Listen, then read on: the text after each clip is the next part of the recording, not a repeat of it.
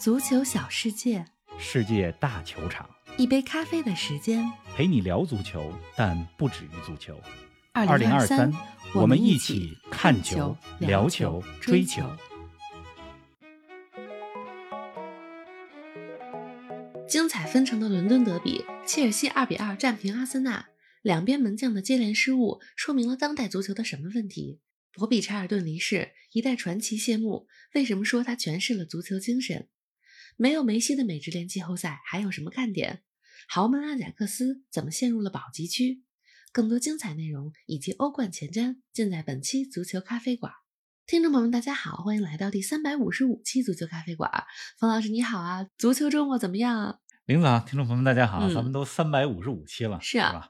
可真够多的录的。那么刚刚过去这周末呢，过得也是挺充实的。嗯，礼拜六，哎，一早，呃，北美时间的一早，实际上北京时间的晚饭之后，是吧？就开始看英超，先看了莫西塞德德比，利物浦二比零战胜了埃弗顿。嗯，这场比赛呢，大部分时间埃弗顿都是铁桶阵。好家伙，这比赛呢就特别像埃弗顿后卫塔科夫斯基的堵枪眼表演啊，一次又一次，是吧？卧草表演，哎，我这不是骂人啊，真的那个动作是卧到了 草地上卧草表演。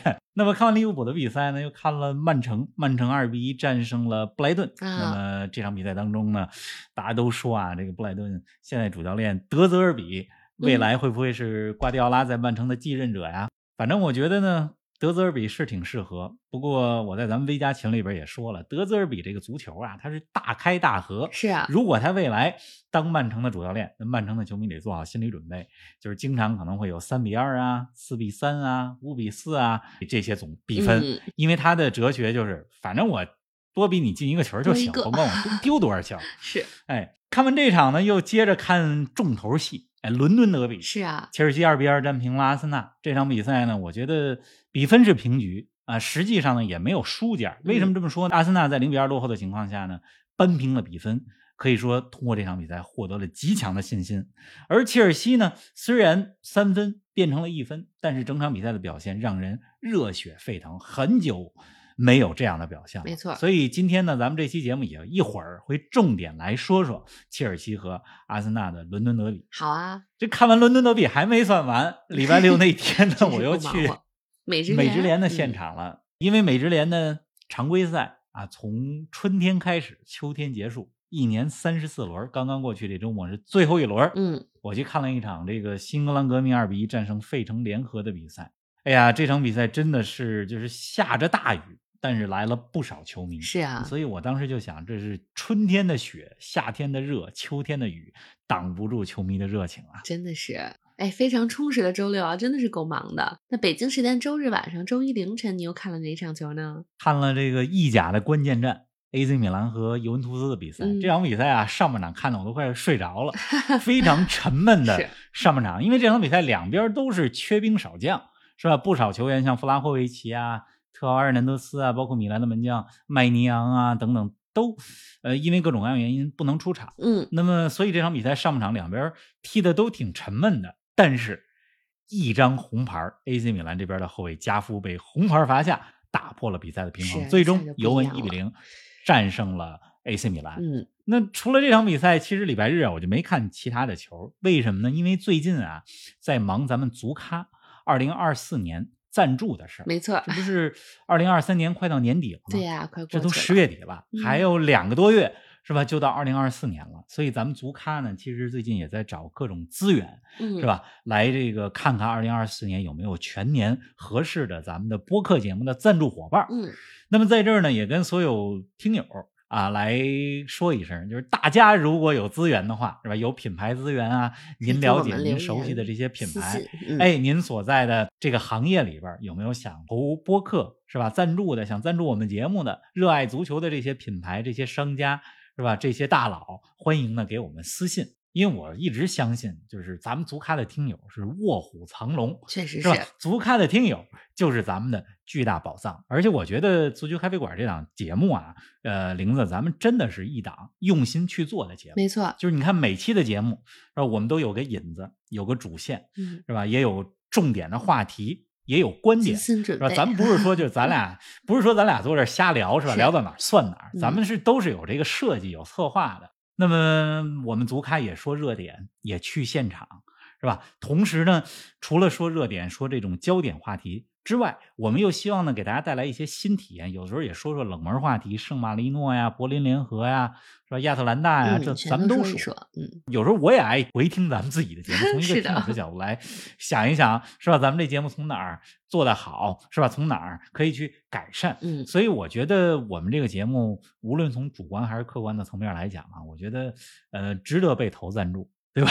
所以这个是的二零二三 年还有两个多月。二零二四年马上就开始了，我们也得马不停蹄，为二零二四年做好准备。没错，那么同时呢，在这儿也跟大家说，二零二四年足咖啊，一定会有一些新的变化啊，我们也在谈一些新的合作，是的大家敬请期待。当然了，如果您有资源，是吧？您有这个各种各样的资源，欢迎给我们来一个私信。足咖的听友就是我们最好的伙伴。没错，希望大家多多支持我们。好啦，咱们来说比赛吧。先说伦敦德比啊，切尔西在两球领先的情况下，最后十五分钟连续丢球，最后二比二战平阿森纳，三分变成了一分。怎么评价一下两支球队的表现呢？这场球是真好看，嗯哎，跌宕起伏，而且呢，这个两支球队，我觉得在比赛的不同阶段发挥的都不错。那么切尔西这边呢，我说几点感受哈。我首先觉得就是说，切尔西的这个无锋战术挺成功的。嗯你看他们的这个阵型，有点是四四二，也有点是四三三的是这种阵型。前边两个人，一个是队长加拉格尔，一个是帕尔默，是吧？这两个人嗯在前面搅和阿森纳的后防线。我觉得就是他们的这种高位逼抢和中前场这种对对方防守的这种压力和活力，让人看出了波切蒂诺给这支球队慢慢带来了一些实质的变化。是的，而且这场比赛当中呢，就是穆德里克啊、真的是踢出了信心。你甭管那个进球，就是切尔西的第二个进球，穆德里克在边路的这个吊射，甭管他是有意的射门还是无意的传中，嗯反正这个球进的非常的漂亮。而且进了这个球之后，穆德里克可以说是。信心越来越强而且这场比赛当中呢，切尔西真的是踢出了九尾的整体性，就是你能够看到，无论是中场的这种几个人之间的配合，恩佐费尔南德斯、凯塞多再加上加拉格尔，是吧？还是说锋线上啊、这个大家之间的这种串联，它都是有整体性的，是一个团队。嗯，但是特别遗憾的就是切尔西在二比零领先的情况下，因为呃门将的失误，包括后防的失误，最后被二比二扳平了。那必须得说啊，就是阿森纳这边儿，我真的是觉得德克兰赖斯是个好球员。嗯，你看那个球是吧？切尔西的门将桑切斯失误之后把球给传出来，赖斯吊射成功。就是那吊射虽然是一个空门或者叫做半空门，但是吊射的难度非常大。确实是。那球进了之后，我当时的感受就是赖斯真的是好球员，真棒他就是嗯未来英格兰的队长。那么切尔西这场真的是挺遗憾啊、咱们这是不止第一遍说了，这场比赛三分变一分，很遗憾，两个中后场的失误嘛遗，憾，是的，对吧？不过我觉得切尔西还是有进步的。就以前呢，就是咱们说切尔西的时候，过去一年多时间，就你都挑不出毛病，因为哪儿都是毛病。那现在咱们起码可以来说说说，哎，是这个环节还是那个环节出现了问题？哎，说到中后场的失误啊，这场比赛切尔西的门将桑切斯、阿森纳的门将拉亚都出现了失误。如你刚才所说啊，桑切斯的出球失误造成了赖斯的得分，而阿森纳这边拉亚的站位出现了问题，被穆德里克世界波吊射。嗯，而且还有一个球，拉亚门前传球失误，差点造成了又一个丢球，真的是伦敦德比门将抢戏啊！可不是嘛，这场比赛本来就很精彩，嗯是吧？其实不需要门将再抢戏了。是啊，那么这两边的门将呢，都出现了不同程度的失误，就让我觉得啊，我觉得当代足球真的有点走火入魔。确实是，就是你看这个现在先进的球队是吧？大俱乐部，包括这个知名的教练，都非常非常重视门将的脚下出球能力。嗯就是说，这个门将守门能力强还不行，你还得能传球，是吧？你还得能长传。太卷了，卷起来了。你面对对方的这个呃高位压迫，你还能够非常从容的把球给传出去，就是像你说的太卷了，甚至有点儿本末倒置了。你看这个阿森纳这边啊，这赛季最近几场是用拉亚替换拉姆塞尔，是的成为了主力门将。说白了也是阿尔特塔看中他的出球能力。嗯，而这个切尔西这边，桑切斯来到了切尔西，其实波切蒂诺也好，或者切尔西也好，也特别看重桑切斯他的脚下出球能力。而桑切斯当年或者说前些日子为什么离开布莱顿呢？嗯就是因为他在布莱顿的时候，德泽尔比是吧，对他脚下的出球能力还不满意，是吧？而呢，德泽尔比更看好，呃，现在他在布莱顿的主力门将斯蒂尔的出球的能力。嗯你说这个卷不卷？全是看出球啊。对呀、你看再看曼联，曼联更换德赫亚，啊，一方面呢，可能是因为这个合同没谈拢，没能续约，更重要的原因是滕哈格想要奥纳纳，而为什么想要奥纳纳呢？也是因为奥纳纳这个脚下出球能力强，所以我就是有时候就无法理解啊，你看看现在的豪门的门将。是吧？桑切斯是 切尔西的主力，嗯啊，拉亚是阿森纳的主力，就是他们俩都是好门将啊，这嗯毋庸置疑。对呀、但是你说纯粹在门前的守门能力，我总觉得还是德赫亚的守门能力会整体更强嘛。啊而德赫亚现在在哪儿呢？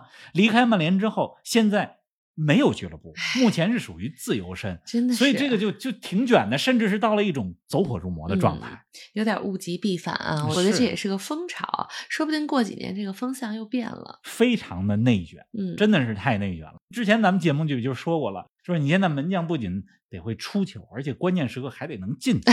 利物浦的阿里松是吧？再加上拉齐奥的门将，之前咱们在欧冠的节目里边说过，普罗维戴尔是吧？也是补时阶段进球，而且你前锋你还会还得会防守。咱们应该是一两周之前说吧，这个吉鲁都去 守门去了，你得能做出扑救，是吧？我估计有一天是不是咱们足开的听友也会说，不行，你们俩得会不不仅会说足球，你还得会说篮球，这个可太卷了大家真千万别这样。嗯，哎，这场比赛之后啊，你在小视频里也说了，切尔西如果继续这么踢，将是前四的有力争夺者。给我们详细说说。切尔西真的这场比赛踢得不错，或者嗯说这个赛季吧，就是踢得还可以。在足球比赛当中啊，就是现在的这个数据统计里，数据统计也很卷。嗯，，哎，有一个数据呢，叫做这个预期进球。什么叫预期进球呢？就是说这球多大的几率是能够打进的。当然，这个和预期进球和实际进没进，呃，是两码事儿。没错。那么切尔西在预期进球这项数据当中是挺高的。嗯，换句话说呢，就是说机会创造出来了，机会挺多的。如果该打进的打进，切尔西的成绩明显比现在要更好。是，当然了，就是为什么没打进呢？有可能是前锋的个人能力，也有可能是有一些不走运的成分。所以就是诸多数据表明，包括这场比赛伦敦德比，看出来就是切尔西是越来越好的。嗯，但是呢，接下来切尔西会有一些硬仗，十一月份和十二月初在英超当中要接连面对呃热刺啊、曼城啊、纽卡、布莱顿、曼联，所以未来的一个多月的时间，对于波切蒂诺的切尔西来讲很关键。您正在收听的是《足球咖啡馆》，一杯咖啡的时间陪你聊足球，但不止于足球。我们是一档观点独立、内容原创的播客。您对我们最大的支持就是将足咖分享给更多的朋友，同时欢迎订阅我们的 V 加计划。微博搜索“足球咖啡馆”，成为 V 加订阅会员，自享五大专属福利：加入粉丝群与冯老师聊球，云喝一杯新鲜调制的零子咖啡，观看来自比赛现场的专属视频，参与直播互动，还有机会对话世界知名俱乐部。二零二三，我们一起看球、聊球、追球。哎，刚刚过去的周末啊，博比查尔顿的离世震动了英格兰足坛和世界足坛。大部分球迷虽然没看过他踢球的画面，但知道他是曼联和英格兰的传奇人物。方老师啊，可以说博比查尔顿是英格兰的马拉多纳吗？我觉得某种程度上可以这么嗯说，因为波比查尔顿，呃，帮助英格兰拿到过1966年世界杯的冠军，而且他个人呢也拿到过金球奖，嗯同时呢帮助曼联拿到过欧冠。要知道一九六八年曼联拿欧冠的时候，那是英格兰足坛的第一个欧冠的冠军。是啊，你看他去世之后，曼联的推文也这么写嗯道，怎么说的呢？说几十年来，博比查尔顿是全世界最常出现的两个英语单词，就 Bobby Charlton。这句话就这么描述，说他的姓和名是最常出现的两个英语单词，嗯就足以显得博比查尔顿他的地位。是的，啊，当然了，这个英格兰和阿根廷啊、在足球在文化方面都有很多的不一样，所以嗯，咱们也没有办法把这个博比查尔顿和马拉多纳一块儿来做比较，都是伟大的球员，嗯是吧都可以被称为是球王。呃，那么查尔顿呢，我觉得。他真的是诠释了足球的精神。贝利都曾经说过嘛，就是查尔顿不仅是伟大的球员，他更代表了足球这项运动的精神。嗯。因为博比查尔顿他是工人阶级的代表，那么，嗯，咱们也说过，现代足球的起源实际上就是蓝领工人阶级的运动，是的，在英格兰起源，嗯。在英格兰发展，而且博比查尔顿还有着非常戏剧性或者说传奇的呃人生经历。没错嗯在某种程度上，其实也有一些传奇的色彩，因为呃，一九五八年啊、曼联的慕尼黑空难。嗯在那场空难当中，啊、离开了很多他的队友，但是波比查尔顿从那场空难当中啊、幸存了。他是当年空难少有的这个幸存者，是的他走出了那场空难，但你也可以说他永远没有走出，因为嗯一直有阴影。但是他能做的就是踢好足球。是的，在一九五八年慕尼黑空难之后的十年之后，在一九六八年，他带领着曼联拿到了欧冠的冠军。嗯呃，非常传奇的足球生涯和人生。那么再多说几句这个查尔顿哈，来说就波比查尔顿，嗯他是曼联的名宿，呃，他有一个哥哥啊，叫做杰克查尔顿。嗯。杰克查尔顿呢，也是一九六六年英格兰世界杯冠军队的成员。鲍比查尔顿或者叫博比查尔顿，嗯。他是曼联的名宿，而他的哥哥杰克查尔顿呢是利兹联的名宿，啊所以这哥俩呢就是挺有意思。是的，那么博比查尔顿十七年曼联生涯，嗯。七百五十八次出场，二百四十九个进球，嗯。在英格兰代表队啊一百零六次出场，四十九个进球，一个世界杯的冠军，所以让我们记住这个名字博比查尔顿。博比查尔顿一生钟爱的曼联也很争气啊！北京时间周日凌晨，曼联客场二比一战胜了谢菲尔德联，马奎尔成为了全队最佳球员。马奎尔的出色表现也是久违了啊！冯老师心情怎么样？哎、这个，哎，为马奎尔感到高兴吧？嗯这马奎尔在这场比赛当中防守非常的凶狠，嗯而且到位，是吧？凶狠到位且不鲁莽。是，而且这场比赛当中呢，据这个非常内卷的技术统计来讲啊，他有这个七十六次 成功传球。嗯当然了，这个马奎尔在这场比赛当中，呃，之所以有这么好的表现，一方面是因为他自己表现的好，另外一方面，我觉得可能也有心理层面的因素吧。因为马奎尔就是出自谢菲尔德联，是回到自己曾经的家、曾经的母队，我觉得可能也想在家乡父老面前表现一下。嗯再加上呢，谢菲尔德联他确实是英超二支球队里边现在是排在第二十位，是吧？是比较弱的队。那么这场比赛呢，滕哈格派上马奎尔和埃文斯啊，这也和对手的特点、对手的实力有关。总之吧，我觉得这个遭遇了无数的网暴之后，马奎尔终于有了一场好的表现。是的球迷给他送出掌声，还是为他为曼联感到高兴。嗯，哎，曼联取得英超两连胜了啊，能让滕哈格稍微松一口气。说到滕哈格，他的老东家阿贾克斯最近真是状态差到了谷底啊！周末的荷甲比赛，阿贾克斯输球之后排名倒数第二，堂堂的欧洲豪门阿贾克斯排在了降级区，这真的是活久见啊！可不是嘛？咱嗯们说到阿贾克斯都是怎么说？欧冠冠军队是啊阿贾克斯，欧洲豪门阿没错贾克斯。那么如今呢，这个荷甲是十八个队，阿贾克斯排在第十七，嗯倒数第二。真的是啊，就是我看球看这么多年，基本上没看过阿贾克斯是在降级区。嗯，刚刚过去这周末呢，阿贾克斯是三比四输给了乌德勒支，是而且是第九十分钟被绝杀。是啊，这个滕哈格二零二二年离开阿贾克斯之后，其实在过去一年多的时间里，阿贾克斯都在走下坡路。当然了，这个他们的问题不只是主教练的问题，但和主教练的频繁的更迭也有一定的原因啊。因为一会儿咱们再说俱乐部内部的各种各样的问题。从场上表现来看，阿贾克斯这一年多来，尤其是最近，嗯，真的是状态差到了谷底。你看最近阿贾克斯在荷甲四连败啊，从九月十七号开始，一比三输给了特温特，零比四输给了菲诺德嗯，一、比二输给了阿尔克马尔，三比四输给了乌德勒支。得，咱们这给大家说一遍，普及一下荷甲的这些球队、啊，真是，就这场上表现是这样，再加上俱乐部呢，从管理层到这个转会市场的操作，其实也挺混乱。是，呃，二零二二年是这个奥维马斯的丑闻，这丑闻究竟是什么？因为各种各样的原因，咱就不给大家详细描述了哈。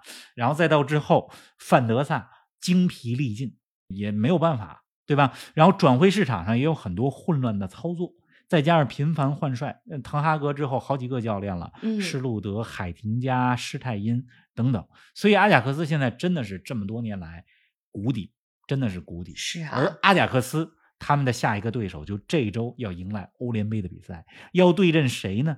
英超的黑马海鸥军团布莱顿，凶多吉少啊！阿贾克斯是，咱们把目光啊从欧洲转向北美吧。美职联常规赛落下了大幕，迈阿密国际早在几周前就确定了无缘季后赛。没有梅西的美职联季后赛，你觉得还有什么看点吗？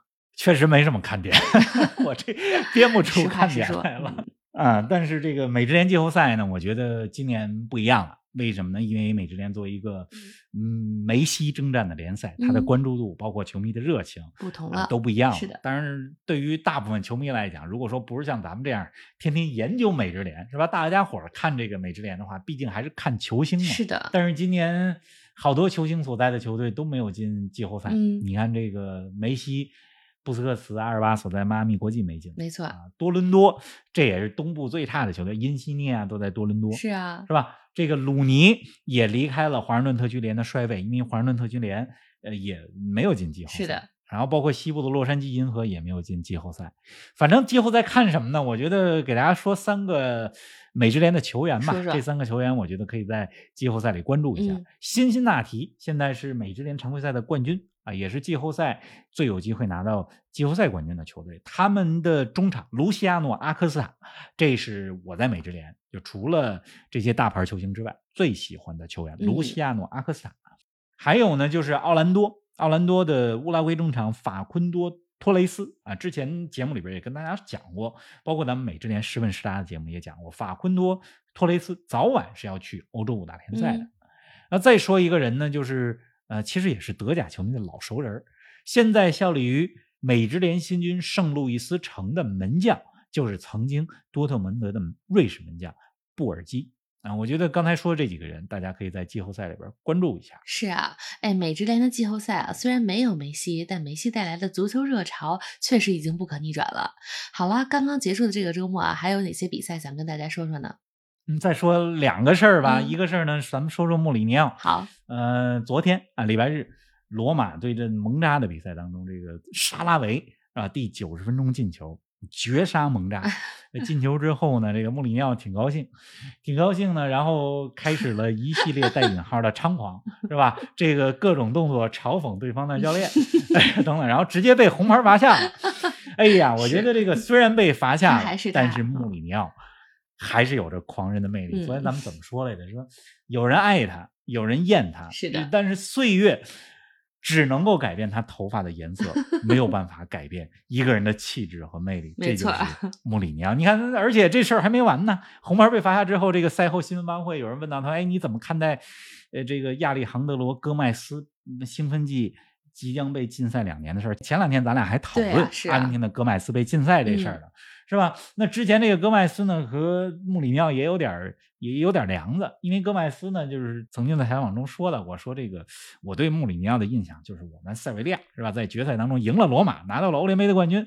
好家伙，今天这个穆里尼奥也拿这个兴奋剂这个事儿，结果这个怼了戈麦斯一下，所以穆里尼奥还是穆里尼奥，这是咱们 最后要说的一件事儿。是啊，呃，还有另外一个事儿，咱们来说说什么呢？咱们来说说欧洲五大联赛的黑马吧。现在五大联赛是吧，都进行了八九轮呃，你看各个联赛其实都有黑马。西甲那边，赫罗纳又赢球了，嗯，五比二战胜了阿尔梅利亚，是吧？和皇马现在是并列西甲的榜首。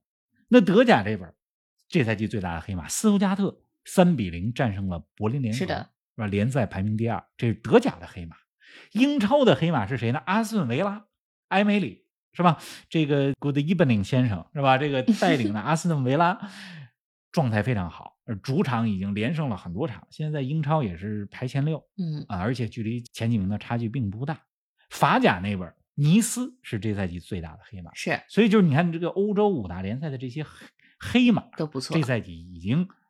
展露他们的黑马成色了，看谁能笑到最后。没错，刚刚你提到了最近状态不佳的柏林联合啊，未来一周欧冠将进行小组赛第三轮了。柏林联合主场对阵那不勒斯，那他们能拿下欧冠历史首胜吗？难啊，因为柏林联合 输给斯图加特之后已经是八连败了。嗯，而那不勒斯呢，这个最近状态，呃，最近一场啊状态还不错，周末的比赛呢是赢了维罗纳，如果没记错的话，科瓦拉斯赫利亚。呃，表现的不错，呃，所以我觉得这场柏林联合主场对那不勒斯能拿分就不错，就是胜利，拿到欧冠历史第一分我觉得就不错。嗯，哎呀，又欧冠了，对吧？这周又有好多球要看，周三、周四是欧冠，然后这个周五的凌晨是欧联杯、欧协联，嗯，好多比赛。咱们争取周四给大家说一些欧冠的节目，好啊也有一段时间没说欧冠了，是的是吧？确实是。好啦，祝大家一周愉快，下期不见不散。下期不见不散。